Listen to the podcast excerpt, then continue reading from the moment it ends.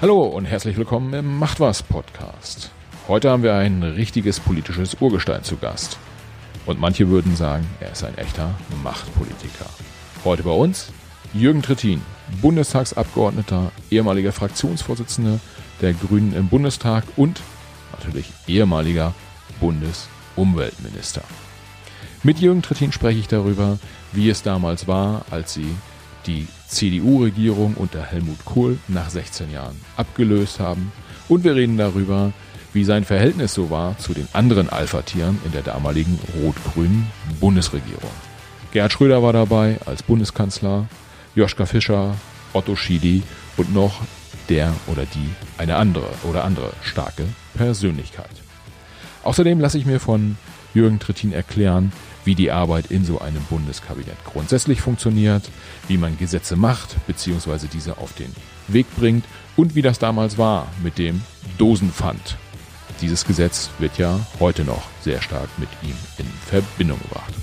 Wir schauen aber nicht nur in die Vergangenheit, wir schauen auch, wie, die, wie wir aktuell gesellschaftlich aufgestellt sind und ich frage Herrn Trittin, ob seiner Meinung nach die Demokratie in Deutschland in Gefahr ist. In Summe ist der Podcast ein bunter Mix aus historischen und aktuellen Themen. Für mich war das eine oder andere Neue dabei. Ich hoffe, für euch auch. Hört mal rein. Viel Spaß. Herzlich willkommen, Jürgen Trittin im Macht was Podcast. Schön, dass Sie dabei sind als erster Bundesminister oder ehemaliger Bundesminister in unserem Podcast. Wir hatten schon äh, viele, ja, ich sag mal, sehr großartige Persönlichkeiten dabei, aber sozusagen der erste ehemalige Bundesminister jetzt am Start. Herr Trittin, haben Sie Lust, sich unseren Hörern vielleicht kurz mal vorzustellen? Äh, da gibt es vielleicht noch den einen oder anderen, der Sie noch nicht kennt. Ich heiße Jürgen Trittin, ich bin der Wahlkreisabgeordnete für den Wahlkreis Göttingen, bin Mitglied im Deutschen Bundestag seit 1999 und in dieser Legislaturperiode sitze ich im Auswärtigen Ausschuss und bin da zuständig für die Politik der Grünen gegenüber äh, der USA ebenso wie China. Und äh, in meiner politischen Vita war ich vier Jahre lang Landtagsabgeordneter in Niedersachsen, dann vier Jahre äh, Landesminister. Ich war Minister für Bundes- und Europaangelegenheiten, zuständig unter anderem für die Unterbringung von Flüchtlingen, Aussiedlern und Übersiedlern. Und äh, von 1998 bis 2005 war ich Bundesminister für Umwelt, Naturschutz und Reaktorsicherheit und nicht ganz unbeteiligt daran, dass Deutschland aus der Atomenergie ausgestiegen ist und äh, in die erneuerbaren Energien eingestiegen, also das, was man gemeinhin die Energiewende nennt. Das äh, klingt schon nach einem ähm, äh, ja, nach einer, vor allen Dingen nach einer langen und äh, durchaus erfolgreichen äh, Politikkarriere. Äh, wenn ich das so höre, passiert es Ihnen eigentlich noch häufig, dass Sie sich äh, so wie gerade eben vorstellen müssen oder ähm, ist es eher so, dass wenn Jürgen Trittin irgendwo hinkommt, dass die Leute zumindest grob wissen, wer, wer das ist und was der so gemacht hat? Grob wissen sie es und äh, es ist eigentlich die Erfahrung, bei öffentlichen Veranstaltungen, dass man dann sagt, ja, aber den müssen wir eigentlich nicht vorstellen, weil es haben alle irgendwie ein Bild davon. Okay. Okay, wenn ich ähm, so auf Ihre auf Ihre Karriere zurückgucke und das auch höre, was Sie was Sie gerade geschildert haben, wäre es wahrscheinlich nicht falsch, Sie als äh, klassischen Berufspolitiker zu bezeichnen oder äh, wie würden Sie das wie würden Sie das sehen? Nein, das ist eine zutreffende Beschreibung wenn man Landtagsabgeordneter ist, wenn man Landesminister ist, wenn man Bundestagsabgeordnete oder dann auch äh, Bundesminister war, dann wird man für das, was man sowieso gerne macht, nämlich Politik, äh, vollzeitlich bezahlt und dann ist sozusagen das Hobby oder das Interesse, Politik zu machen, zum Beruf geworden und dann ist man Berufspolitiker. Und ähm, wie sehen Sie die Diskussion, die immer mal wieder aufkommt, äh, dass gesagt wird, es gibt zu wenig Wechsel zum Beispiel zwischen Wirtschaft und äh, Politik, sowohl in die eine als auch in die, in die andere Richtung. Ähm, ist das tatsächlich eine, eine Schwierigkeit in unserer Gesellschaft oder würden Sie sagen, das ist schon okay, Schuster bleibt bei deinem Leisten? Also erstens äh, sehe ich, wenn ich mir die Kolleginnen und Kollegen im Bundestag anschaue, durchaus ähm, Natürlich sind da wenig Leute, die beispielsweise als Reinigungskräfte gearbeitet haben.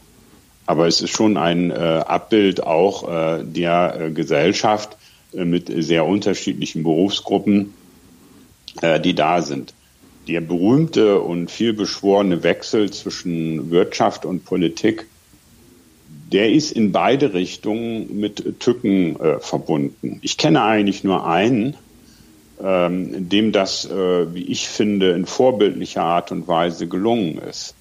Das ist der ehemalige Wirtschaftsminister, mein Kollege und leider verstorbener Freund Werner Müller gewesen, ähm, der aus der Energiewirtschaft kommend äh, dann Bundeswirtschaftsminister wurde und schließlich wieder äh, mit der Ruhrkohle AG und äh, Evonik wieder in die Wirtschaft zurückgekehrt ist.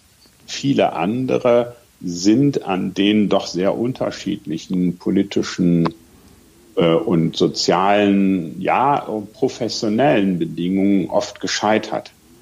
Ähm, die Vorstellung, dass man in der Politik so agieren könnte, in einer Fraktion, in einem Kabinett, äh, wie in einem Unternehmen, was in der Regel eine klare Hierarchie hat und wer oben sitzt, das wird dann gemacht, wenn er eine gute Führungshaltung hat, lässt er sich widersprechen, überprüft seine Entscheidungen und so. Das ist auch nicht die Regel. Ich will nicht behaupten, dass alle sozusagen immer nur autoritäre Knochen sind.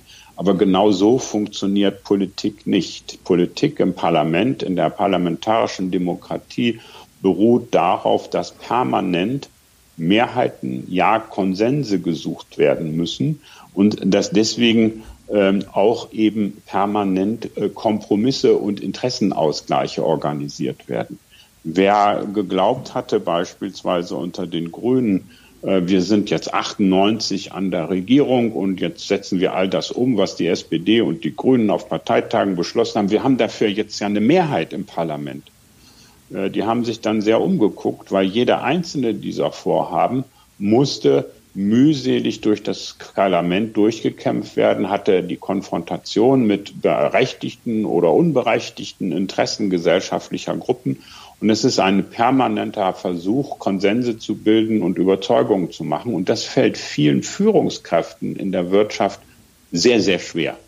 Die sind es eher gewohnt, sie geben eine Richtung vor, werben für die und verkaufen sich gut. Aber eine wirkliche Überzeugung und eine Abhängigkeit von denen, denen sie ihre Überzeugung gegenbringen, gibt es nicht, weil sie sind im Zweifelsfall in der Lage, das auch ohne Zustimmung durchzusetzen. Und genau so funktioniert Politik nicht. Das heißt, im, im Prinzip ist das Leben eines, eines Politikers äh, schon auch so ein Stück weit ein permanenter Kompromiss also in Bezug auf die Inhalte zumindest. Äh, sehen Sie, das ist ja auch eigentlich gar nicht schwer zu verstehen. Ja wir, wir haben alle die Erfahrung gemacht, dass wir nur ein begrenztes Einkommen haben. Die Frage, äh, leisten wir uns von diesem begrenzten Einkommen ein super schönes neues E-Bike oder nehmen wir ein etwas einfacheres und fahren dafür äh, nochmal eine Woche äh, in Urlaub? Das ist ein klassischer Konflikt, wo unterschiedliche Interessen nebeneinander stehen, die man gegeneinander abwägen muss. Und nicht anders ist das letztendlich in einer Gesellschaft auch ähm, da gibt es nicht das eine Interesse. Es ist eines der großen Missverständnisse und Demagogien unserer Zeit, dass einige immer davon ausgehen, es gebe den wahren Willen des Volkes. Den gibt es nicht. Die Bevölkerung hat unterschiedliche Interessen. Jeder für sich hat unterschiedliche Interessen. Als Gruppen haben sie unterschiedliche, teilweise sich widerstrebende Interessen. Ähm, sie konnten das jetzt beispielsweise beim Brexit sehen. Da haben sie alle über die Polen hergezogen. Jetzt haben sie das Problem, dass sie nicht genug Handwerker und genug äh, Krankenpflegerinnen äh, und Pfleger äh, in den britischen Kliniken haben. Also das heißt, die, die Haltung, man will die nicht, aber man braucht sie doch. All dieses sind Dinge, äh, die in einer Gesellschaft politisch gestaltet werden müssen. Und Demokratie ist eben nicht allein äh, die Entscheidung der Mehrheit. Die Demokratie beruht auf unveräußerlichen individuellen Rechten von Menschen, auf unveräußerlichen Rechten auch von Minderheiten, die in ihrer Substanz nicht angetastet werden dürfen. Zu Recht übrigens, weil jede Minderheit kann auch mal eine Mehrheit werden. Und sie beruht darauf, dass in der parlamentarischen Demokratie, in der repräsentativen Demokratie ähm, äh, Dinge und Interessen zum Ausgleich gebracht werden müssen. Und insofern ist äh, Kompromiss äh, überhaupt kein Schimpfwort. Das hat nichts mit Verrat zu tun, sondern so funktionieren Gesellschaften, die einen zivilen Interessenausgleich äh, pflegen. Das ja. ist nicht mehr selbstverständlich, wie wir gucken Sie sich die gespaltenen USA an, gucken Sie sich autoritäre Regimes an. Also dort gibt es eben keinen zivilen Interessenausgleich, sondern einen von oben verordnet. G genau die Frage lag mir gerade auf der Zunge, wenn Sie äh, äh, die Themen so beschreiben. Ist das auch eine Botschaft, die Sie in Ihrer Funktion dann im, im Ausschuss auch in Richtung USA oder China oder vielleicht auch Großbritannien äh, äh kommunizieren? Ja, es ist. Wenn Sie, ich bin groß geworden in Bremen. Ich habe in meiner Schülerzeit viel demonstriert, insbesondere gegen den Vietnamkrieg. Bremen war sogenannte amerikanische Besatzungszone. Okay. Das hieß, was haben wir im Radio gehört? Neben den Piratensendern Radio Caroline haben wir jeden Tag AFN gehört, American Forces Network, den Soldatensender, weil ja. die hatten die gute Musik. Übrigens die Musik auch von Leuten, die dann gegen den Vietnamkrieg demonstriert haben, wie Jimi Hendrix oder äh, Joan Baez äh, in Woodstock. Und ich liebe, äh, habe zu diesem Land immer eine tiefe Verbundenheit gehabt und ich finde es unglaublich tragisch, dass das Land, was eigentlich als erstes die Ideale der französischen Revolution in der Verfassung niedergeschrieben hat, wo das Recht übrigens auf Glück festgeschrieben ist in der amerikanischen Verfassung, dass dieses sozusagen Vorbild für alle parlamentarischen Demokratien ähm, heute in einem Zustand ist, wo es faktisch politisch so gespalten ist, dass das, was bei uns auch für eine Partei, die sich mal gegen alle anderen gegründet hat, nämlich die Grünen, so war das in ihrer Gründungszeit, heute fast selbstverständliche Praxis ist, in bestimmten Bereichen Konsense zu suchen. Ein Konsens über einen Atomausstieg, ein Konsens zum Klimaschutz, ein Konsens zum Ausstieg aus der Kohle.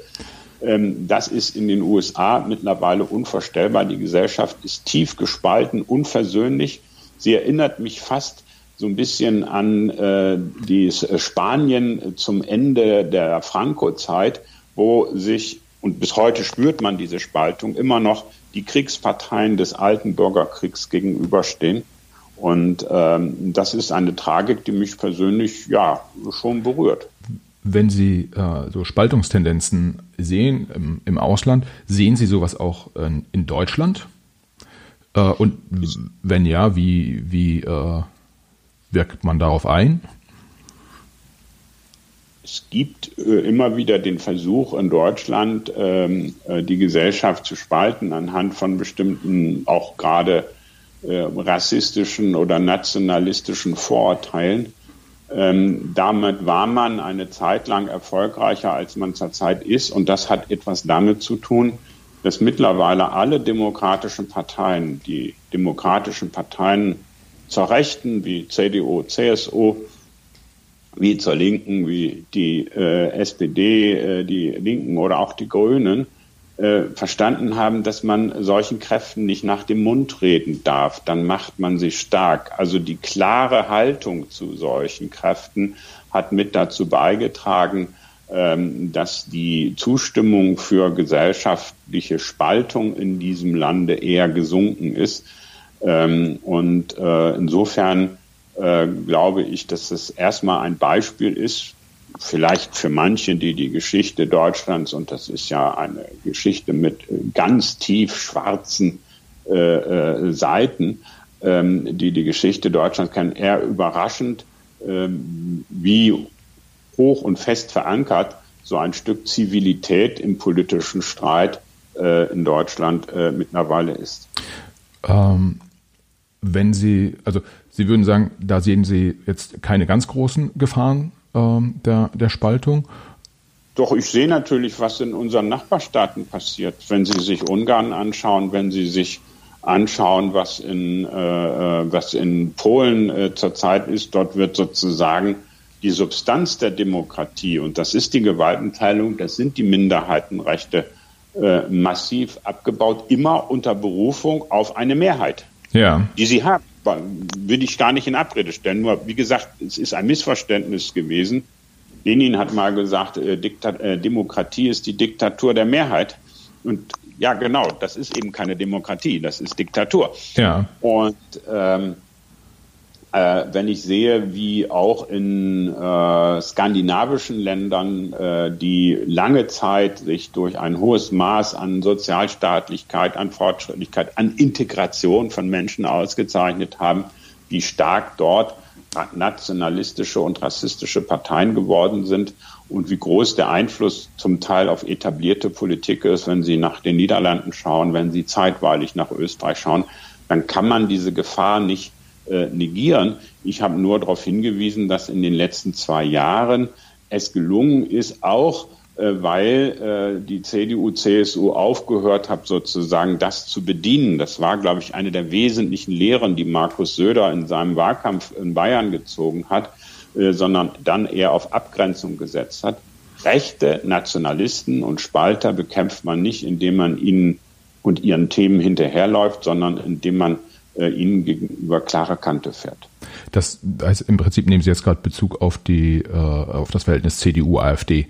Äh, ja, ja, Sie, Sie, wissen ja, dass es da eine Riesenauseinandersetzung gegeben hat. Eine Zeit lang hat die CSU im Grunde genommen mit AfD-Argumenten die Kanzlerin kann, äh, äh, kritisiert, äh, mit dem Ergebnis, dass die Umfragen für die äh, Wahl in Bayern immer schlechter wurden. Und da hat der Söder dann ob aus Überzeugung oder aus äh, Absicht, die Stimmen wieder äh, zu maximieren, sei dahingestellt, aber umgesteuert und hat gesagt, nein, das machen wir nicht mehr, wir laufen denen einfach nicht mehr hinterher. Ähm, äh, wir sind wir und wir haben es nicht nötig, uns an den Parametern von Rechtsradikalen äh, messen zu lassen. Mit einem für aus grüner Sicht schmerzlichen Erfolg, weil er war anschließend in der Lage, mit den Freien Wählern noch eine Mehrheit zu bilden und musste nicht mit uns koalieren. Das ja. war nicht schön für uns, obwohl wir so ein gutes Ergebnis erzielt hatten. Das heißt, Schwarz-Grün wäre da, äh, das hätten Sie schon gern gesehen. Auch aus Ihrer Berliner Perspektive auf Bayern. Jedenfalls wäre es für Bayern ein großer Fortschritt gewesen, wenn die äh, langjährige Herrschaft der CSU mit einem wirklichen Korrektiv äh, und nicht mit einer äh, Ausgründung aus der eigenen Partei äh, äh koalieren musste. Okay. Äh, was ich ganz gerne. Es wäre nicht einfach gewesen, es wäre sehr konfliktreich gewesen, aber ich glaube, Bayern hätte es gut getan und dem Republik auch. äh, und vielleicht wäre es auch ein bisschen entertaining gewesen dann. Äh, was, was ich ganz gern nochmal machen würde, ist, äh, ich würde ihre eigene Rolle gern so ein bisschen historisch auch einordnen wollen. Ähm, Mal, mal abgesehen davon, dass sie ja eine, eine lange ähm, und auch insbesondere auf die Ämter bezogen, sehr erfolgreiche Karriere haben, ist ja so herausragend wahrscheinlich 1998 gewesen, das Ablösen der, der Regierung Helmut Kohl. Mögen Sie unseren Hörern da vielleicht mal einen, einen Einblick geben, wie hat sich die, äh, wir haben SPD und Grüne zueinander gefunden in der, in der Zeit äh, und wie haben Sie es dann geschafft, nach 16 Jahren Herrn Kohl äh, das Amt zu nehmen.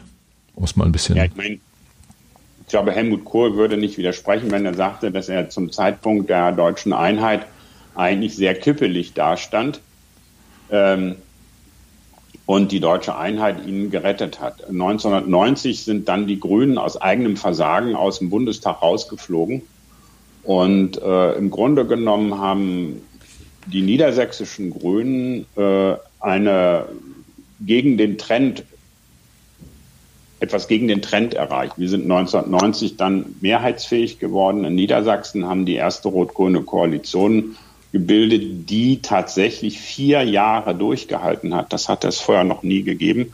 Und das war natürlich eine Basis äh, der Zusammenarbeit. Ähm, es hat 1994 ist es den Grünen dann gelungen durch eine Kraftanstrengung. Wir haben unsere Hausaufgaben gemacht. Wir haben eine klare Richtungsentscheidung getroffen. Wir haben gesagt, wir wollen dieses Land verändern und wenn man es verändern will, muss man an die Regierung gehen. Sind wir in den Bundestag wieder eingezogen. Ich wurde dann ähm, Parteivorsitzender, damals hieß das noch Sprecher. Und ich habe meine Aufgabe genau darin gesehen, das nachzuholen, was 1994 mit der Schwäche der SPD und den aus den erst ins Parlament zurückkehrenden Grünen nicht möglich war, nämlich Helmut Kohl abzulösen. Ich wusste mich da übrigens einig mit Helmut Kohl. Nicht, oh. dass er gerne gegangen wäre, aber ähm, ich glaube, es muss 1992, 93 gewesen sein. Da besuchte er als Bundeskanzler die obligatorische Hannover-Messe in Hannover und traf dort auf den Ministerpräsidenten Gerd Schröder und seinen Europaminister Jürgen Trittin. Und so wie es seine Art war, so beim Mittagessen, zeigte er auf uns beiden und sagte, ihr werdet mich mal ablösen. Oh. Und ja, wir haben uns dann angestrengt, das auch hinzukriegen, wobei der Anstrengung von Gerd Schröder äh, war eigentlich weniger auf Rot-Grün gerichtet, als mit seinem Freund Volker Rühe eine große Koalition zu bilden. Aber als 98 es dann eine klare rechnerische Mehrheit für SPD und Grüne gegeben hat, ähm, konnte er sich auch dem Druck ähm, der Basis äh, nicht entziehen. Und so wurde dann diese Regierung nach 16 Jahren gebildet sie holte im Grunde genommen ein Stück Modernisierung nach, die in der Zeit von Helmut Kohl in den 16 Jahren schlicht und ergreifend unterlassen worden ist, ähm, die aber überfällig war. Wie, wie war äh, oder welche Rolle hat in dem Zusammenhang Ihr persönliches Verhältnis zu Gerhard Schröder gespielt? ich würde das jetzt nicht überschätzen. In erster Linie äh, äh kandidieren oder koalieren ja Parteien miteinander und wir waren mit äh, der Führung der Bundestagsfraktion unter Joschka und dem Bundesvorstand mit äh, Gunda Roste und mir eigentlich in dieser Frage sehr strategisch sehr einig. Äh, geholfen hat aber natürlich, ähm, äh, dass Schröder und ich uns lange kannten und eines wussten, wir konnten uns äh, aufeinander verlassen. Wir haben uns zwar oft gestritten, aber wenn wir was verabredet haben, ist das eingehalten worden. Äh, manchmal mit Umwegen, wie beim ersten Versuch des Atomausstieges, wo Schröder auf dem Druck der Industrie anfänglich nachgegeben hat, dann aber auf den vereinbarten Kurs zurückgekehrt ist. Aber am Ende haben wir uns auch in sehr schwierigen Situationen, und wir hatten schwierige Situationen in dieser Koalition. Wir sind eingestiegen damit, ähm, dass äh, die noch nicht gebildete äh, Koalition von Bill Clinton in Washington davon unterrichtet wurde, dass sie das nicht durchgehen lassen würden, ähm, dass der Milosevic äh, dem Kosovo da einen Völkermord veranstaltet oder die gewaltsam unterdrückt. Ich bin mit dem Begriff Völkermord da vorsichtig. Ähm, und er erwarten würde, dass die Europäer und die Deutschen insbesondere daran teilhaben würden. Das war so die erste große Herausforderung. Wir sind dann konfrontiert gewesen 2001 äh, mit äh, dem Anschlag auf äh, die Twin Towers und äh, der Antwort der Amerikaner so, A in Afghanistan und dann schließlich in der Invasion im Irak. All diese Herausforderungen haben diese Koalition damals unter massiven äh, Druck gesetzt. Und in der Situation war es natürlich gut, äh, wenn äh, mit Gerd Schröder und ich will ausdrücklich erwähnen, Frank-Walter Steinmeier und auch übrigens der Wirtschaftsminister Werner Müller man Ansprechpartner hatte, die man eben aus Niedersachsen kannte und wo man wusste, wie die ticken. Ja, äh, wenn man äh, von außen drauf geschaut hat und jetzt auch ja, so äh, um die 20 Jahre zurück, äh, das Kabinett, was es damals gab, da gab es ja auch die eine oder andere Umbildung, aber äh, so prägnante äh, Persönlichkeiten in diesem Kabinett waren ja nach meiner Wahrnehmung Gerd Schröder natürlich als, als Kanzler, Sie als Umweltminister, Joschka Fischer, äh, äh, Kollege Schilly da im, im Innenministerium und äh, vielleicht auch Renate Kühnast. Äh, wenn man da so von heute drauf guckt, dann ist das so äh, der, der Klassiker, die alten weißen Männer sozusagen äh, bestimmen, bestimmen die Politik. Und es sind auch ein, zwei, ein, zwei Frauen dabei. Äh, dazu zwei Fragen. Das erste ist, wie sehr gab es diese Basta-Politik von, von Gerhard Schröder wirklich? Äh, oder ist das eher ein Pressephänomen gewesen? Und äh, zum Zweiten, wie, wie beobachten Sie Veränderungen zu heute, zum Beispiel zu der Arbeit im, im heutigen Kabinett? Also erstens, äh, diejenigen, die damals im Kabinett waren, waren noch nicht ganz so alt, obwohl sie ohne Zweifel weiß waren. Ähm, ist ja auch schon äh, gut 20 Jahre her. Äh, die, die andere Geschichte es hat in diesem Kabinett durchaus mit äh, Hertha Deublank-Melin, äh, mit Ulla Schmidt, Renate äh, äh, Künast haben Sie erwähnt, ähm, äh, äh, prägende auch äh, Persönlichkeiten gegeben, ähm, die äh, dort eine Rolle gespielt haben. Äh, die berühmte Basta-Politik von Gerhard Schröder war eigentlich eher immer eine Veranstaltung, äh, die beruhte auf Konflikten, insbesondere innerhalb der SPD. Sie war, wurden dann exekutiert mit Blick auf die Grünen. Aber ein Teil der Prügel, die wir abbekommen haben, war eigentlich Prügel, die gedacht war in der Zeit des Machtkampfes mit Oskar Lafontaine, der ja bis in das Frühjahr 99 gegangen ist. Ähm, und äh, deswegen äh, das äh, schwieriger gemacht hat. Ähm, in anderen Fällen hat es absurde Entscheidungen gegeben, wenn der Kanzler morgens die Bildzeitung gelesen hatte über den berühmten Florida-Rolf, der in Florida saß und Sozialhilfe bezogen hat, dann wurde dann ähm, das äh, die Ministerium von der Ola Schmidt gezwungen, einen Gesetzentwurf zu machen, dass das künftig verunmöglicht wurde, mit dem Ergebnis, dass ganz viele Leute aus Kasachstan eingereist sind, weil es wäre eigentlich billiger gewesen, wären denen dort äh, äh Sozialhilfe zu Also solche Dinge passierten schon. Äh, aber in der Substanz äh, war eigentlich oft davon geprägt, dass Absprachen getroffen und dann noch eingehalten worden sind.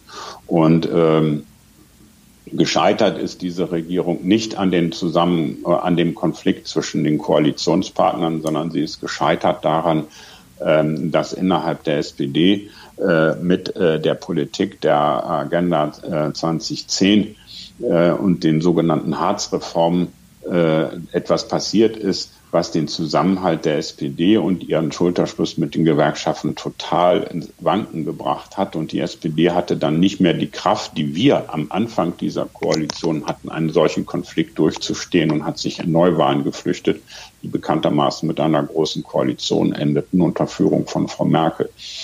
Bedauern Sie das äh, heute? Ich äh, finde es immer falsch, aus Angst vor dem Tod Selbstmord zu begehen.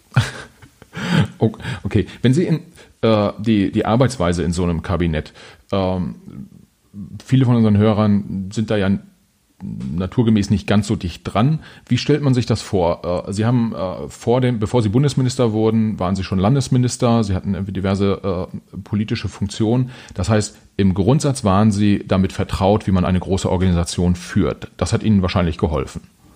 Richtig? Also erstens äh, wird im Kabinett im Großen und Ganzen nicht diskutiert. Okay. Die Kabinettsentscheidungen werden vorbereitet, ähm, meist durch einen Staatssekretärsausschuss. Äh, und was dort strittig ist, wird äh, eben in den Gremien jeder Koalition, ich vermute, dass das auch heute so ist, äh, sei es im Koalitionsausschuss, sei es zwischen Vizekanzlerin und Vizekanzler und der Kanzlerin, ähm, erstmal geklärt, sodass im Kabinett selber in der Regel nur abgestimmte Vorlagen auf den Tisch kommen. Das Gleiche gilt, äh, und das ist der Unterschied, glaube ich, zwischen Landes- und äh, Bundesebene. Es gibt einen sehr viel umfänglicheren Prozess der Setzung von Recht und Gesetz, also der Verabschiedung von Gesetzentwürfen beispielsweise durch das Kabinett, die dann vom Bundestag beschlossen werden müssen. Ähm, da nehmen sehr viel mehr Kräfte darauf Einfluss als auf Landesebene. Und deswegen mussten sowohl Gerd Schröder wie Joschka und ich, die alle schon Erfahrung auf Landesebene hatte, äh, auf Bundesebene bestimmt ein halbes Jahr richtig dazulernen, ähm, hier äh, die Anforderungen ähm, die sich aufgrund des höheren gesellschaftlichen Drucks, des massiven Lobbydrucks äh, den es in der Bundespolitik gibt, ähm, äh, entsprechend zurechtzufinden und äh, trotzdem solche Dinge, die die nicht wollten, durchzubringen. Glauben Sie nicht, die haben den Atomausstieg freiwillig gemacht? Glauben Sie denn im Ernst, wir hätten äh, Freude ausgelöst, als wir jenes Emissionshandelssystem eingeführt haben, was heute dazu führt, äh, dass reihenweise Kohlekraftwerke vom Netz gehen, weil sie einfach nicht mehr rentabel sind. Ja. Das waren natürlich massive Konflikte, die man durchzustehen hatte und die auch den Zusammenhalt einer Koalition immer wieder auf die Probe gestellt haben. Das heißt, es, äh, wenn wir das Beispiel vielleicht mal nehmen, äh, das Thema Dosenpfand, äh, was ja, was glaube ich aus Ihrem Ministerium kam. Äh, Sie haben gesagt, Sie haben dann, Sie haben so ein Thema, das würden Sie gern umsetzen und dann haben Sie es erst auf Arbeitsebene besprochen oder? Nein, das ist, das ist in diesem Fall ein eher atypischer Fall. Also bei der Energiewende, der Einführung des Erneuerbaren Energiengesetzes, der Einführung des Emissionen, das waren Projekte, die wir selber auf den Weg gebracht haben. Die Frage der Mehrweg äh, äh und der folgenden dann Bepfandung von Einweg ähm, hatte eine lange Vorgeschichte. Sie begann mit einem Klaus Töpfer, der als Umweltminister dieses eingeführt haben. Dann ist diese Quote verfehlt worden unter der Umweltministerin Frau Merkel. Daraufhin hat die Umweltministerin Frau Merkel die Quote geändert, anstatt die Rechtsfolge eintreten zu lassen. Und äh, dann ist auch diese Quote gerissen worden und dann lag es auf meinem Schreibtisch und ich habe denen gesagt, ich bin gerne bereit, mit euch über eine Abgabe zu verhandeln. Die muss dann aber so hoch sein, dass sie einen Weg tatsächlich vermeidet. Das wollten die auf gar keinen Fall, weil sie wollten ja einen Weg, das wollten sie nur nicht zugeben. Und dann haben wir gesagt, okay, dann wird das umgesetzt, was Klaus Töpfer, nicht Jürgen Trittin, äh, in die Rechtsreihe stammt, dann wird das Zeug befandet. Ja, da sind die ziemlich Sturm gegen gelaufen. Da hat es allein 200 äh, Gerichtsverfahren zugegeben. Die haben wir alle krachend gewonnen. Und am Ende trat das ein. Und äh, insofern ist das vielleicht weniger ein Beispiel dafür, wie die Gestaltungskraft von Rot-Grün war, weil die Gestaltung war durch einen schwarzen Umweltminister erfolgt. Aber sie war ein Beispiel dafür, äh, dass sich Rot-Grün nicht von einer Industrielobby von Großkonzernen erpressen lässt. Und äh, gibt es dann auch hinterher so eine Art äh, politisches Controlling jenseits von Wählerstimmen, dass man halt sagt, zum Beispiel bei so einem, äh, äh bei dem, bei dem Mehrweggesetz, das waren die Ziele, das wollten wir auch umweltpolitisch damit erreichen und das haben wir geschafft oder das haben wir mit einer gewissen Quote geschafft? Es gibt ja, es gibt bei solchen Dingen nie, nie einen objektiven Maßstab. Jeder bewertet das nach seiner Geschichte. Ich persönlich würde an diesem Stelle sagen, es ist gelungen, die Verdrängung von kleinen Brauereien aus dem mm, Geschäft ja. zu verhindern. Das ist ohne Zweifel ein Erfolg. Es ist nicht gelungen, den Vormarsch von Einwegverpackungen, insbesondere in, äh, beim Mineralwasser, wirklich wirksam zu bremsen. Insofern würde ich selber sagen, das ist eine gemischte Bilanz, die allerdings, was die, sage ich jetzt mal, was das spezifisch deutsche Kulturelle angeht, äh, großartig ist, weil die Vielfalt äh, der äh, kleinen und kleinsten Brauereien in Deutschland, das macht ein Stück unserer Kultur aus. Und dies äh, mit dem Hilfe des Fundes äh, verteidigt zu haben gegen die großen äh, wie Feltins, äh, Becks und äh, wie die internationalen Braukonzerne Brew äh, äh, und, und alle heißen, ähm, das ist, glaube ich, äh, ein Stück auch Erhalt sozusagen von Heimat gewesen. Okay, Inwie äh, vielleicht gar nicht äh, direkt auf das Thema, aber äh, da vielleicht kurzer Exkurs, inwieweit hilft äh, Pfand auf äh, Einwegverpackungen der, der kleinen Brauerei äh, wirtschaftlich oder? Äh? Weil die, äh, nein, das Bestreben der großen Handelskonzerne und der großen Brauereien war es, dass sie sozusagen äh, eine einfache Logistikkette haben. Sie liefern ja. und für die Entsorgung sind andere zuständig. Und die kleinen Brauereien und die kleinen Brunnen hatten in der Regel ja nicht bundesweite Auslieferung, sondern wenn sie in Bayern sind, dann finden sie im Supermarkt Biersorten, äh, die gibt's hier in Berlin ja. nicht. Ja. Und äh, die werden alle aus äh, Grund des Vormarsches von Einweg verdrängt worden. Wir hätten dann Zustände gehabt, äh, wie in Spanien, äh, wo sie im Supermarkt dann noch sehen, Estrella, San Miguel, Mahon, und noch ein viertes, aber das ist überall das Gleiche. Und äh, so etwas, dass sie äh, äh, ein regionales Bier trinken oder so, ist dann eben nur in Spezialfällen und nicht in der Regel da. Und insofern waren wir dort immer im Bündnis mit gerade den kleinen, auch den kleinen bayerischen Familienbrauereien gegen die großen Handelsketten, äh, die diese nervigen Geschichten, dass sie das Zeug wieder zurücknehmen müssen, das sind ja Kosten, die sie haben, äh, nicht haben wollten. Okay. Äh, Sie haben in Ihrer äh, Karriere dann als Minister das eine oder andere durchgebracht. Sie haben die eine oder andere Krise auch überstanden. Äh, die äh, ich, wahrscheinlich übertreibe ich nicht, wenn ich sage, dass Sie und, und Joschka Fischer da sehr, sehr stark auch wahrgenommen wurden in der, in der Öffentlichkeit.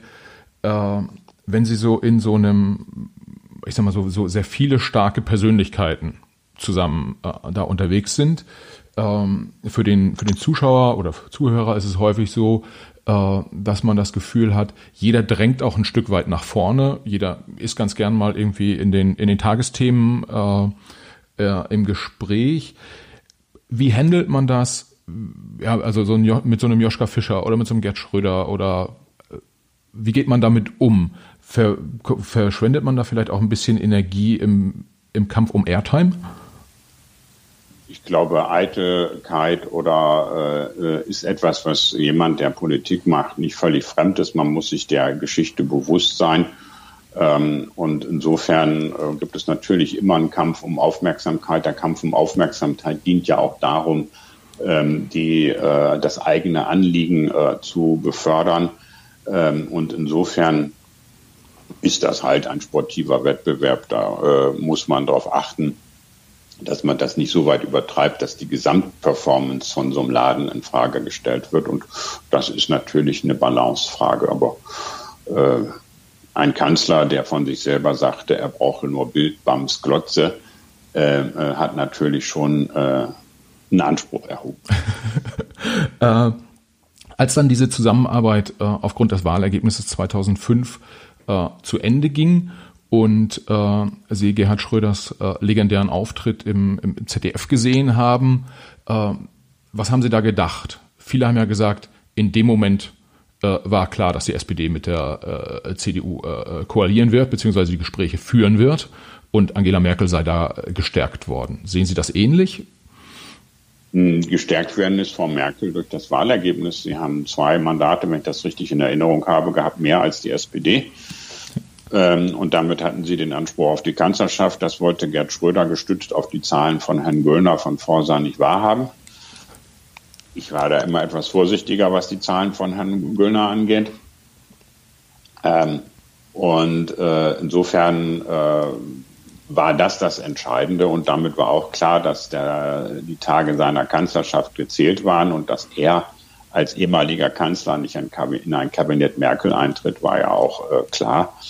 Und äh, insofern äh, hätte ich ihm gewünscht, äh, dass er noch den einen oder anderen Demoskopen mit hinzunimmt, dann hätte er sich diesen überflüssigen Auftritt sparen können.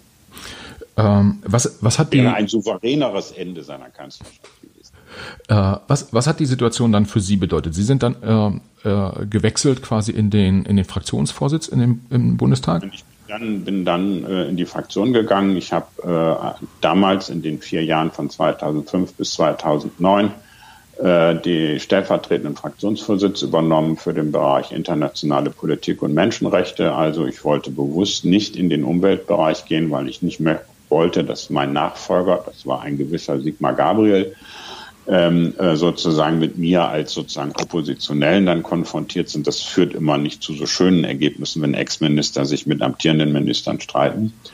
Ähm, äh, und äh, habe das dann gemacht und ich habe dann darauf hingearbeitet, 2009 äh, für die Grünen ein Ergebnis zu erzielen. Ich bin dann gemeinsam mit äh, Renate Kühners Spitzenkandidatin, Spitzenkandidat geworden und wir haben mitten in der Finanzkrise 2009 das beste Ergebnis in der Geschichte der Grünen geholt. Wir sind zum ersten und einzigen Mal bei einer Bundestagswahl zweistellig geworden mit 10,4 Prozent.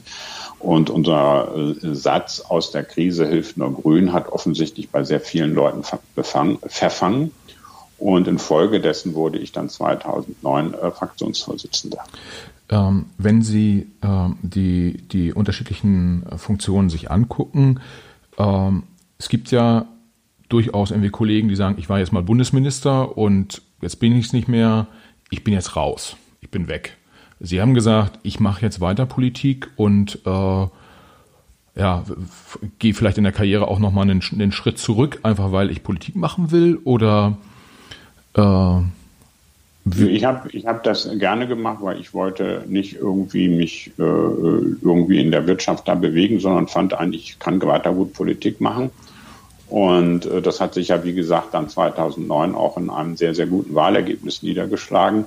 Und ich muss auch ehrlich sagen, ja, es ist sehr schön, Bundesminister zu sein oder Landesminister. Man kann Dinge äh, verwirklichen, die man sonst nicht verwirklichen kann. Aber es ist keine Zurückstufung, Fraktionsvorsitzender der Grünen Bundestagsfraktion zu sein. Das war ein Job, äh, der mir sehr, sehr großen Spaß gemacht hat. Wir waren sehr gestalterisch tätig. Wir konnten zwar nicht verhindern, dass Frau Merkel äh, die Laufzeit für Atomkraftwerke verlängert hat, aber nach Fukushima konnten wir sie zwingen, zu unserem eigenen Gesetz, zu meinem Gesetz könnte ich fast sagen, äh, zurückzukehren. Wir haben dann in der Finanzkrise mehrfach mit dazu beigetragen, dass Europa nicht auseinandergebrochen ist, weil Frau Merkel in ihren eigenen Reihen äh, äh, bei CDU und FDP keine Mehrheit mehr hatte. Sie war dann auf Stimmen aus den Grünen angewiesen. Insofern war das eine durchaus gestaltende und spannende Aufgabe und das hat mir großen Spaß gemacht. Vor allem macht es großen Spaß, ein Team von gut 70 Leuten mit äh, Mitarbeitern ist das ja dann noch sehr, sehr viel mehr äh, zu führen äh, und daraus, obwohl wir die kleinste Oppositionspartei zu werden, eigentlich die Opposition überhaupt zu machen. Jedenfalls haben viele das so wahrgenommen, äh, dass das die SPD und Frank-Walter Steinmeier nicht so ganz gefallen hat, weiß ich. Aber ich finde, das fand das keine Zurücksetzung. Ähm, was, wie würden Sie unseren Hörern den Job eines Fraktionsvorsitzenden beschreiben? Was ist so die Kernaufgabe? Sie müssen den Laden zusammenhalten und Sie müssen vor allem eine Richtung vorgeben. Beides bedingt einander. Nur wenn Sie eine Richtung vorgeben, wenn Sie Themen vorgehen, wo äh, die Menschen, äh, die Fraktion hintergeht, können Sie aus den vielen Spezialinteressen, die eine solche Fraktion mit sich bringt, und das Wichtigste ist nicht, äh, äh was jemand sagt. Das Wichtigste ist immer, wer das sagt und ob der dafür zuständig ist. Das ist allgemein menschlich so. Äh, wenn Sie dann daraus ein Team formen wollen, dann ist uns das, glaube ich, ganz gut gelungen. Ja, ich habe vor ähm, äh, gar nicht so langer Zeit Ihre, Ihre Kollegin Luise Amtsberg hier im äh, Podcast gehabt und habe da mal das Thema Fraktionszwang angesprochen, weil das was ist, was ja häufig durch die, äh, durch die Presse geht. Und der Fraktionsvorsitzende äh, sorgt dafür, dass in einer bestimmten Richtung abgestimmt wird und irgendwie der Fraktionsvorsitzende macht die Ansagen etc. etc. Äh, die Luise war da der Meinung, das gibt es eigentlich so in der, in der Form nicht. Äh, äh, sehen Sie das ähnlich? Äh, es gibt so eine Ansage, die kann aber nicht autoritär von oben kommen, sondern das ist eigentlich eher ein Vorschlag und ist das nicht das Klügste, in diese Richtung zu gehen. Sie müssen für diesen Vorschlag insbesondere eine grüne Fraktion überzeugen. Wenn Sie bei der grünen Fraktion scheitern wollen, müssen Sie nur sagen, ihr müsst jetzt das und das machen. Dann sind die von Natur aus dagegen. Okay. Äh, so, äh, sondern es geht schon darum, äh, diese Menschen zu überzeugen. Es gibt aber, deswegen ist diese Frage des Fraktionszwanges des sogenannten immer eine, wie ich finde, falsch diskutierte. Es gibt ja ein ganz eigenes Interesse. Jeder Abgeordnete wird doch dadurch stärker, dass er mit anderen Gleichgesinnten kooperiert. Ja. Und er wäre wenig ohne dies. Muss man gar nicht sich äh, Ausschusssitzungen und so etwas angucken.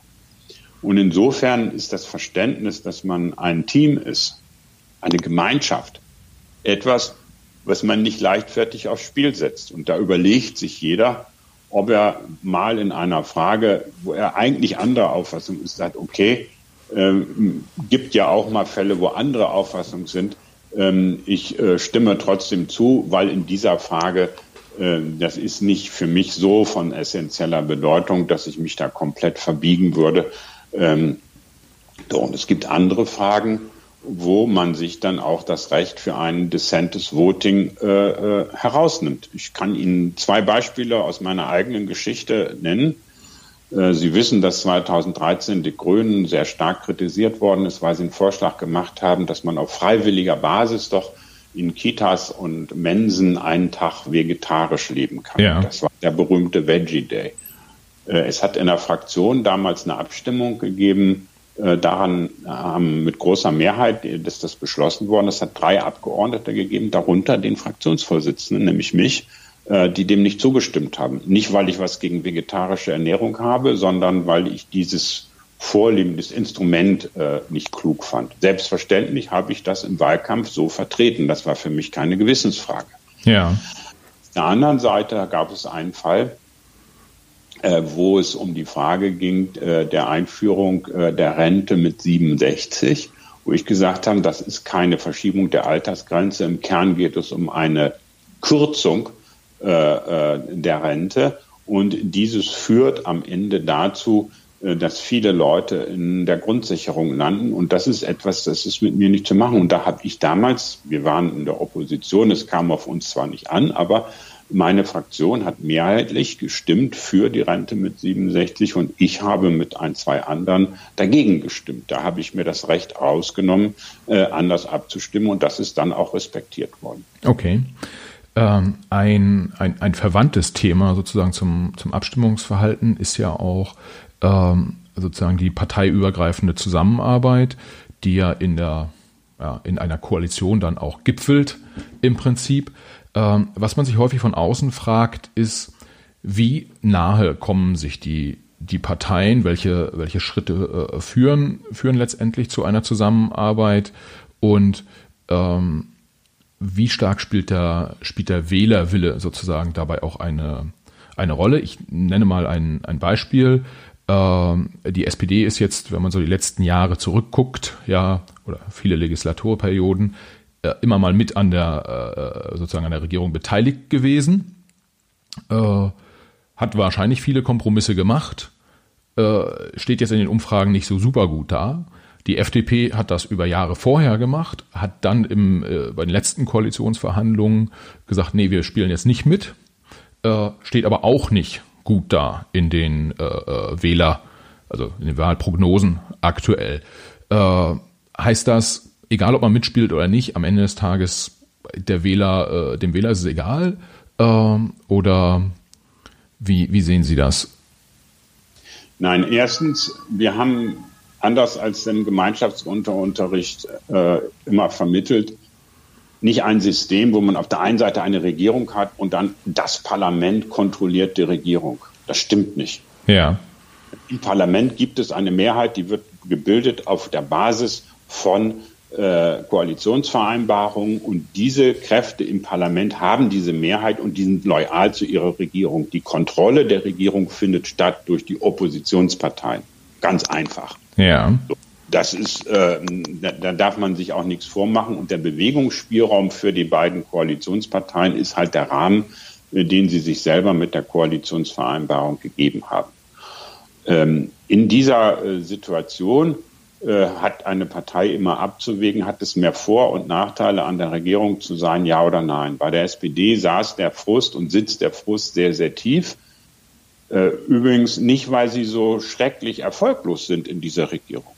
Wenn Sie sich anschauen, was beispielsweise im Bereich äh, der Kitas, was im Bereich des Ministeriums für Arbeit und Soziales geschehen ist, wenn Sie gucken, dass ein, ein, Mindestlohn eingeführt wird, man kann der SPD in der großen Koalition wahrlich nicht nachsagen, dass sie erfolglos gewesen sind, sondern sie haben viele Sachen durchgesetzt, gegen die die CDU, CSU lange Zeit gewesen ist.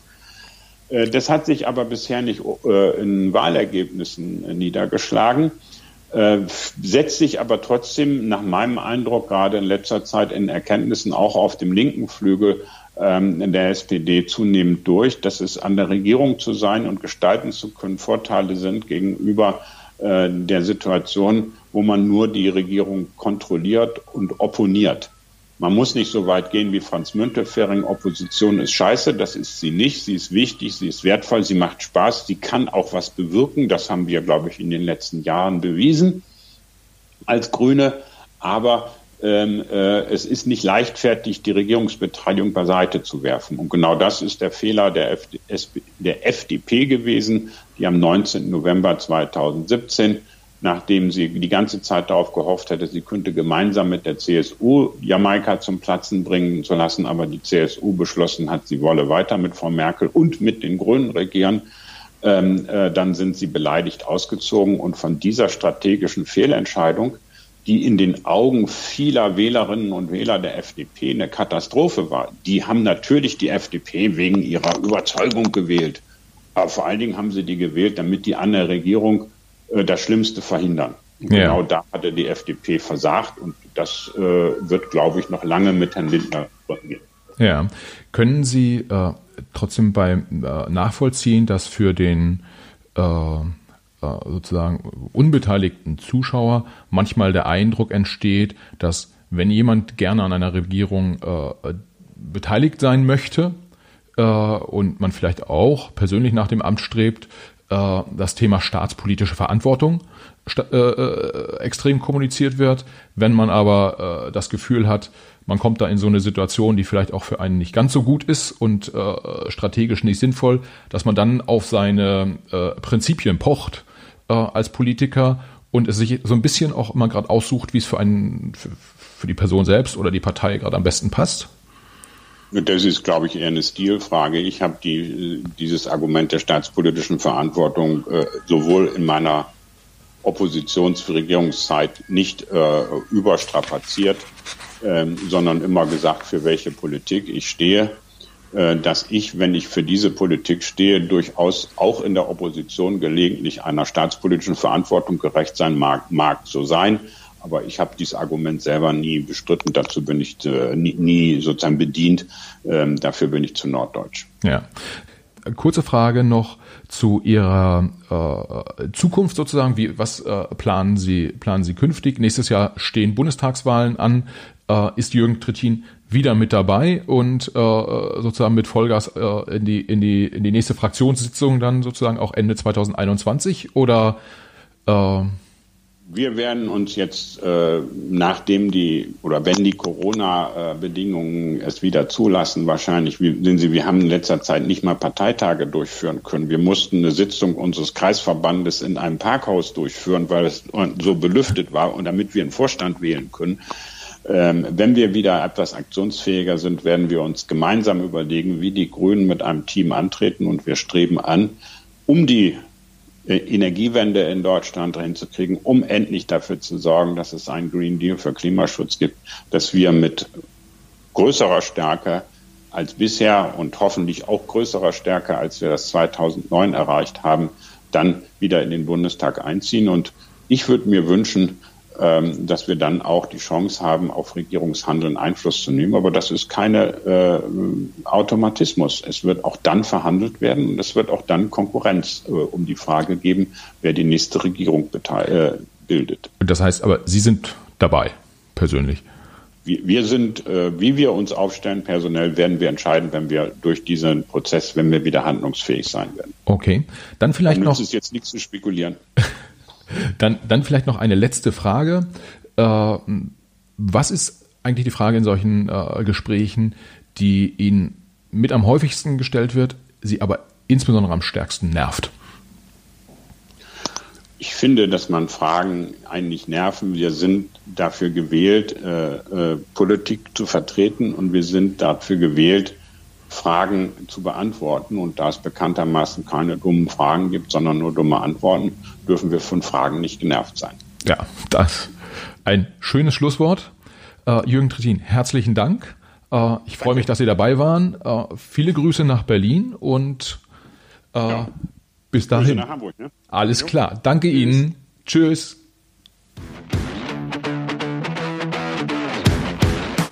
So, das war er. Jürgen Trittin. Ich hoffe, ihr hattet beim Hören des Podcasts genauso viel Freude, wie ich sie hatte, als ich das Gespräch mit ihm geführt habe. Wenn ja, dann freue ich mich, wenn ihr macht was, abonniert und wenn ihr uns eine Bewertung hinterlasst mit ganz, ganz vielen Sternen in der von euch genutzten Podcast-App. Ganz herzlichen Dank fürs Zuhören. Ich hoffe, ihr seid auch beim nächsten Mal wieder dabei. Wir haben viele spannende Gäste in der Pipeline es wird richtig gut. Hört einfach rein. Bis dahin. Ciao.